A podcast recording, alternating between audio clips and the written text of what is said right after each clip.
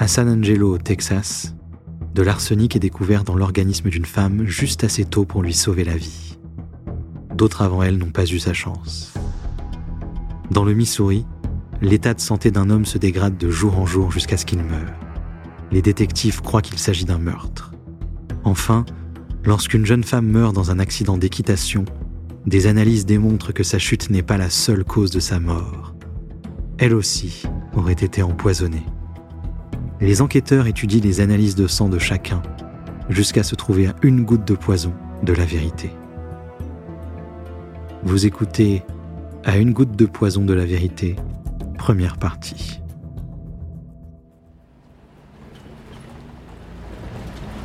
En mars 1988, dans la ville rurale de San Angelo, au Texas, des ambulanciers furent dépêchés à la résidence de Lita et Olgie Nobles.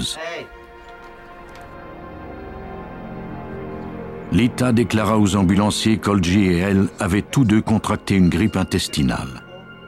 Olgie avait refusé de se rendre à l'hôpital. Trois jours après le début des symptômes, elle l'avait trouvé inconscient les ambulanciers constatèrent son décès. Lita Nobles s'était occupée de son mari malade pendant plusieurs mois suite à un grave accident de la route. Il avait la mâchoire cassée et ne mangeait plus que des purées. La convalescence d'Olgi ne fut pas facile. Lita et lui se disputaient sans arrêt. Malgré les tensions, il reprit rapidement du mieux. Lita avait elle aussi des problèmes de santé. Le stress de s'occuper d'un mari malade lui avait donné un ulcère. Deux mois après la mort d'Olgi, Timothy Scogging, un ami très proche de Lita, l'accompagnait à l'hôpital. Elle souffrait d'épuisement, avait des nausées et des douleurs à l'estomac. De plus, elle avait perdu une importante quantité de sang. Les médecins croyaient que ces maux étaient causés par son ulcère d'estomac, mais son état ne fit qu'empirer. Elle était de plus en plus malade. Bientôt, elle perdit l'usage de ses mains et de ses pieds. Les médecins lui firent passer une batterie de tests pour comprendre ce qui lui arrivait. On vérifiait notamment la possibilité d'une intoxication aux métaux lourds. Les résultats de l'analyse d'urine furent concluants. L'organisme de Lita Nobles contenait de l'arsenic. Les médecins avisèrent la police d'État du Texas. L'enquêteur George Fraser dut d'abord s'assurer que l'élément toxique ne provenait pas de l'environnement de la victime. Quand nous avons commencé l'enquête, tout ce que nous savions, c'est qu'il y avait présence d'arsenic dans l'organisme de Leita Nobles. Dans notre processus d'élimination des sources possibles de l'empoisonnement, nous avons fait analyser l'eau de son puits. L'arsenic est un métal toxique qui se trouve à l'état naturel dans le sol. Comme c'est un élément, il ne se dissout pas. Ces atomes peuvent cependant s'associer pour former d'autres composés. Même à petite dose, l'arsenic est un poison puissant. On recueillit des échantillons chez les Nobles et on les analysa. Il n'y avait aucune trace d'éléments toxiques. Les détectives interrogèrent ensuite le frère et la belle-sœur de Lita qui vivaient chez elle depuis la mort d'Olgi. Ils prenaient tous leurs repas à la maison mais ne souffraient d'aucun trouble apparent. Depuis leur arrivée, l'état de santé de Lita n'avait fait qu'empirer, ce qui laissait croire qu'elle avait absorbé le poison à plusieurs reprises. Lita Nobles avait été empoisonnée. Quelqu'un voulait sa mort. Les enquêteurs lui demandèrent qui pouvait bien avoir voulu attenter à sa vie. Elle pensa immédiatement à son mari décédé. Notre premier suspect fut Olgi. Ce vieux couple se disputait sans arrêt. La première réaction de Leita a été de nous dire que si elle avait été empoisonnée, c'était sûrement à cause de lui.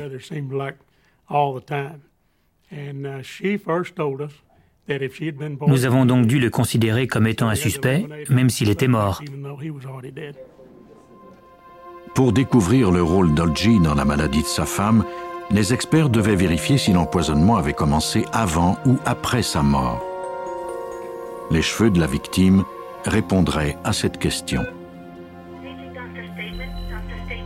L'arsenic demeure dans les cheveux et les ongles longtemps après qu'il ait quitté le système sanguin. En procédant à leurs analyses, les experts judiciaires pourraient déterminer comment et à quel moment Lita avait été empoisonnée.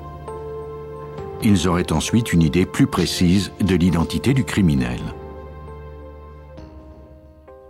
À l'université A&M au Texas, le chimiste Dennis James se sert d'un réacteur nucléaire pour déterminer avec précision la quantité d'oligo-éléments d'un échantillon.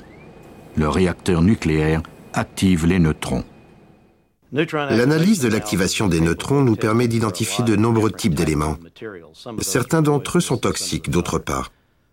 Cette analyse est particulièrement efficace avec les métaux de transition et quelques métaux lourds en particulier. On coupa le cheveu de Lita en six segments. Chacun de ces segments représentait un mois de croissance. En comparant la quantité d'arsenic dans chacun de ces segments, les analystes pourraient déterminer à quel moment on lui avait administré l'arsenic et en quelle quantité. Le récipient qui contient les échantillons est introduit dans le réacteur.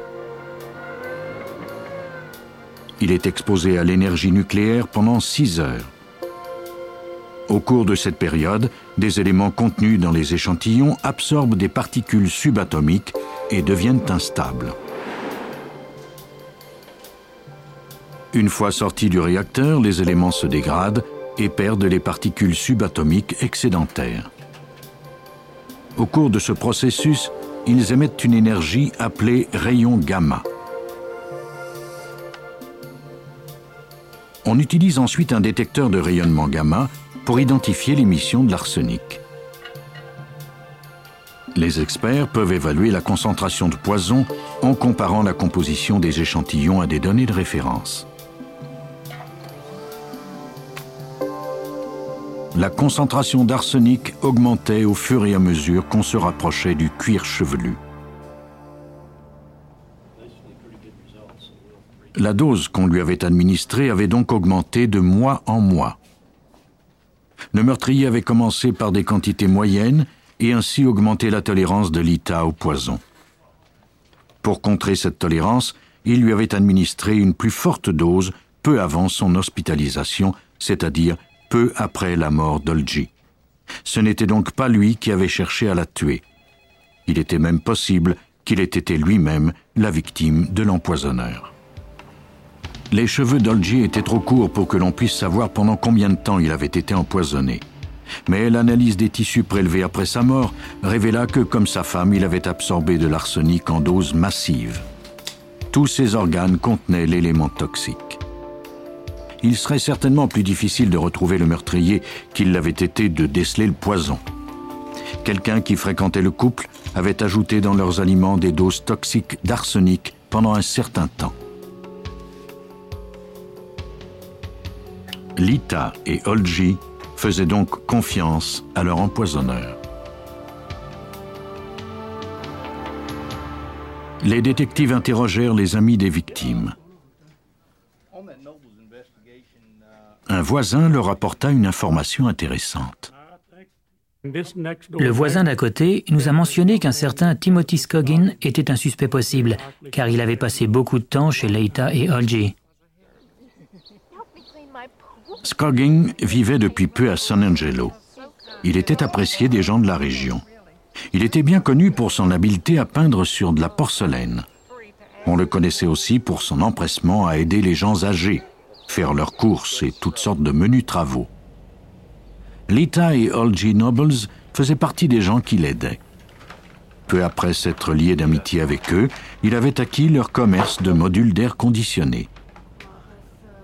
Il accusait toujours du retard dans ses paiements, mais Lita lui faisait entièrement confiance. Depuis la mort d'Olgie, elle comptait de plus en plus sur le jeune homme. Pour Fraser, Scogging avait le profil parfait de l'empoisonneur. Primo, il devait aux victimes 100 000 dollars. Secondo, il avait accès à leur maison en tout temps.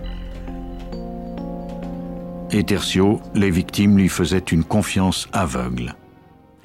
Quand nous avons commencé à soupçonner Timothy Scoggin, nous en avons parlé à Madame Nobles. Elle en a presque été renversée. Elle aimait ce jeune homme. Il lui rendait visite à l'hôpital, la coiffait et lui taillait les ongles. Mais Fraser ne tarderait pas à voir la vérité sous le masque angélique de Scoggin. Pendant l'hospitalisation de Lita, il y avait eu de nombreuses transactions bancaires dans son compte. Cette femme dont les mains étaient paralysées avait présumément rédigé des chèques à l'ordre du jeune homme pour un montant total de 48 000 dollars. Ses mains étaient recouvertes de tiges de métal et de bandes de caoutchouc. Même si elle avait voulu signer son nom, elle n'y serait pas parvenue. Nous lui avons montré chèques et cela a suffi pour la convaincre que Scoggin était l'empoisonneur. Mais la fraude n'est pas la preuve d'une tentative de meurtre. Si les détectives voulaient procéder à des accusations d'homicide, ils devaient trouver comment Timothy Scoggin s'y était pris. En examinant ses antécédents, les policiers découvrirent que Lita et Olgie Nobles n'étaient peut-être pas ses seules victimes. Peu avant de s'établir à San Angelo, Timothy Scoggin vivait avec deux sœurs âgées qui moururent subitement à seulement quelques jours d'intervalle. Scoggin se vanta alors qu'il hériterait sans doute d'une petite fortune. Mais la vérité était à plusieurs lieues de ce que Scoggin colportait en ville. Il laissait croire qu'elles étaient ses tantes, mais elles n'avaient aucun lien de parenté avec lui. Scoggin était un peu leur homme à tout faire. Il faisait leurs courses et vivait avec elles de façon discontinue depuis un bon bout de temps. De la même façon qu'il avait procédé avec les Nobles, Scoggin s'était rendu irremplaçable auprès de Catherine et Cordelia Norton. Les deux sœurs étaient mortes seulement cinq semaines avant Olgie Nobles.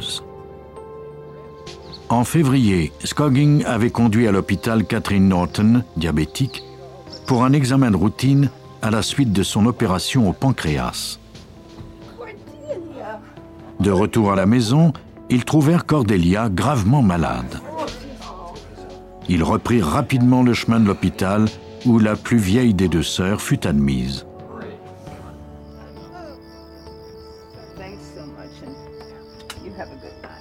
En rentrant, Scogging décida de rester à la maison au cas où Catherine aurait besoin de quelque chose.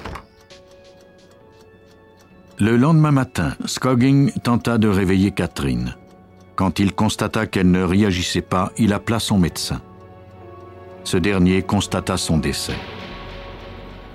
Le lendemain, Cordelia mourut à son tour dans son lit d'hôpital. On conclut que la mort des deux sœurs était naturelle. Six mois après le décès des sœurs Norton, les enquêteurs désiraient maintenant vérifier si elles avaient été empoisonnées à l'arsenic. Il y avait cependant une ombre au tableau. Les corps de Cordelia et Catherine Norton avaient été incinérés. Les experts devraient déceler le poison dans leurs cendres. Personne n'avait tenté l'expérience auparavant. Si les scientifiques parvenaient à naviguer dans ces eaux inconnues, ils se rapprocheraient sans aucun doute du meurtrier. Les cendres de Cordelia et Catherine Norton furent envoyés au laboratoire judiciaire de la sécurité publique du Texas. On confia au toxicologue Rod McCutcheon la tâche de procéder à des analyses chimiques. Il doutait de ses chances de réussir. Je ne croyais pas pouvoir trouver du poison dans ces cendres. À ma connaissance, personne ne l'avait jamais tenté non plus. J'ai réfléchi pendant quelques minutes au fait que nous cherchions de l'arsenic.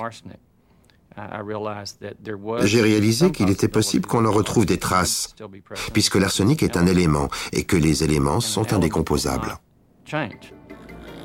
Pour se mettre à la recherche d'arsenic, McCutcheon plaça un échantillon des cendres dans une solution acide qu'il chauffa pour en éliminer les impuretés.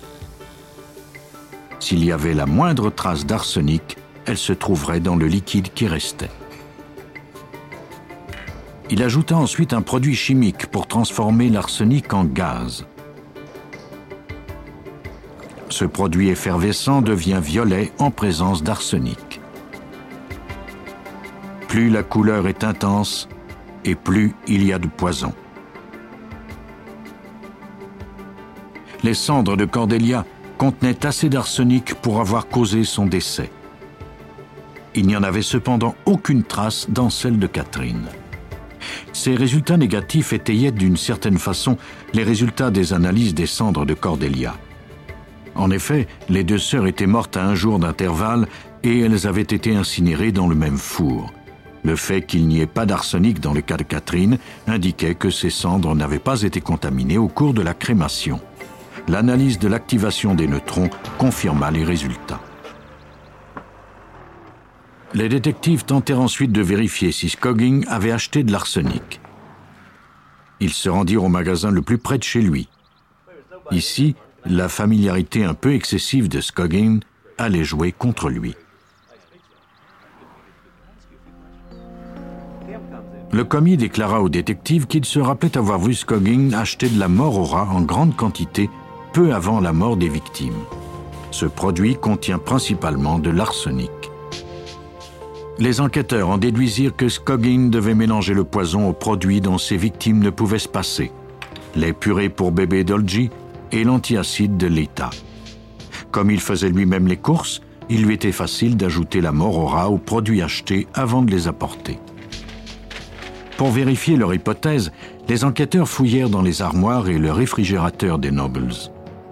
La plupart des aliments avaient été jetés depuis, mais il restait encore quelques bouteilles d'antiacide.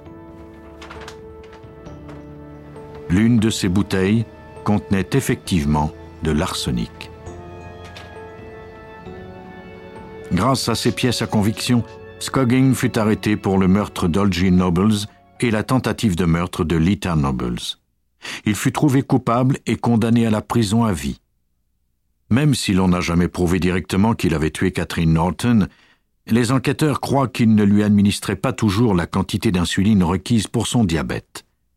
Plus tard, il a plaidé coupable des meurtres des deux sœurs et il a été condamné à deux autres peines d'emprisonnement de 50 ans chacune les empoisonneurs s'en tirent souvent, du moins pour un certain temps. La vigilance et l'obstination des policiers sont heureusement de puissants antidotes à leur machination. À St. Peters, au Missouri, le 1er novembre 1982, on dépêcha des ambulanciers à la maison de Lloyd et Shirley Allen. Lloyd Allen, 40 ans, était atteint depuis plusieurs mois d'une maladie inconnue. Sa femme déclara que dans la matinée, il avait eu un malaise avant de s'affaisser. Le coroner n'était pas convaincu qu'il était mort de cause naturelle. Sur le certificat de décès d'Allen, il laissa donc en blanc la case où il devait indiquer la cause de la mort. Quelques jours plus tard, le détective Robert Birding du bureau du shérif de St. Charles County apprit que la station de télévision locale avait reçu de nombreux appels anonymes.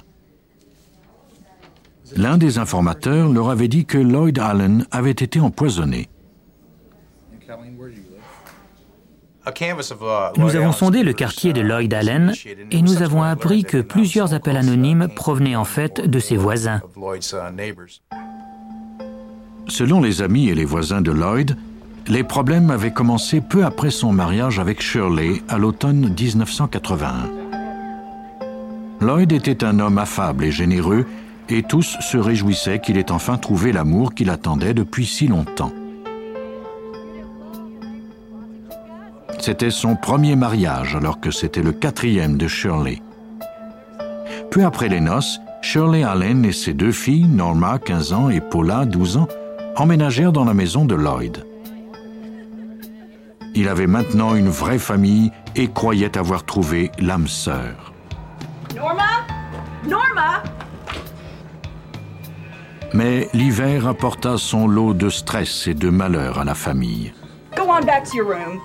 Norma fugua de nombreuses reprises avant d'être placée dans un centre de détention pour mineurs. Les relations entre Lloyd et Shirley devinrent tendues.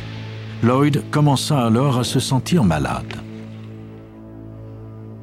Il consulta quantité de médecins, mais aucun d'entre eux ne put lui apporter de soulagement ni lui dire de quoi il souffrait.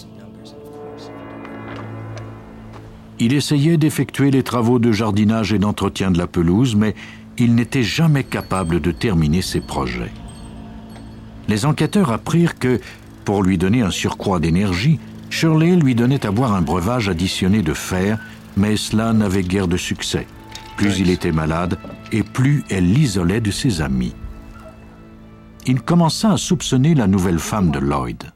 Les voisins nous ont raconté qu'elle les empêchait de le voir. Elle disait que Lloyd ne pourrait pas les reconnaître et répondre à leurs encouragements à cause de son état de santé.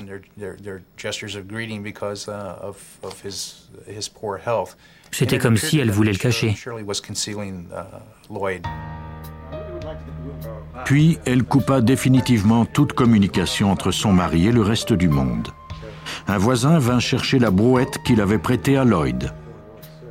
Il était préoccupé par la maladie de son ami et le pressa de consulter un autre médecin.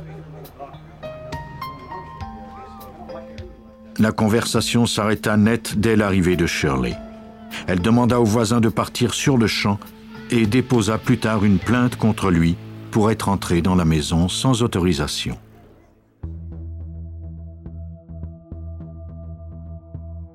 Vous venez d'écouter Police Scientifique.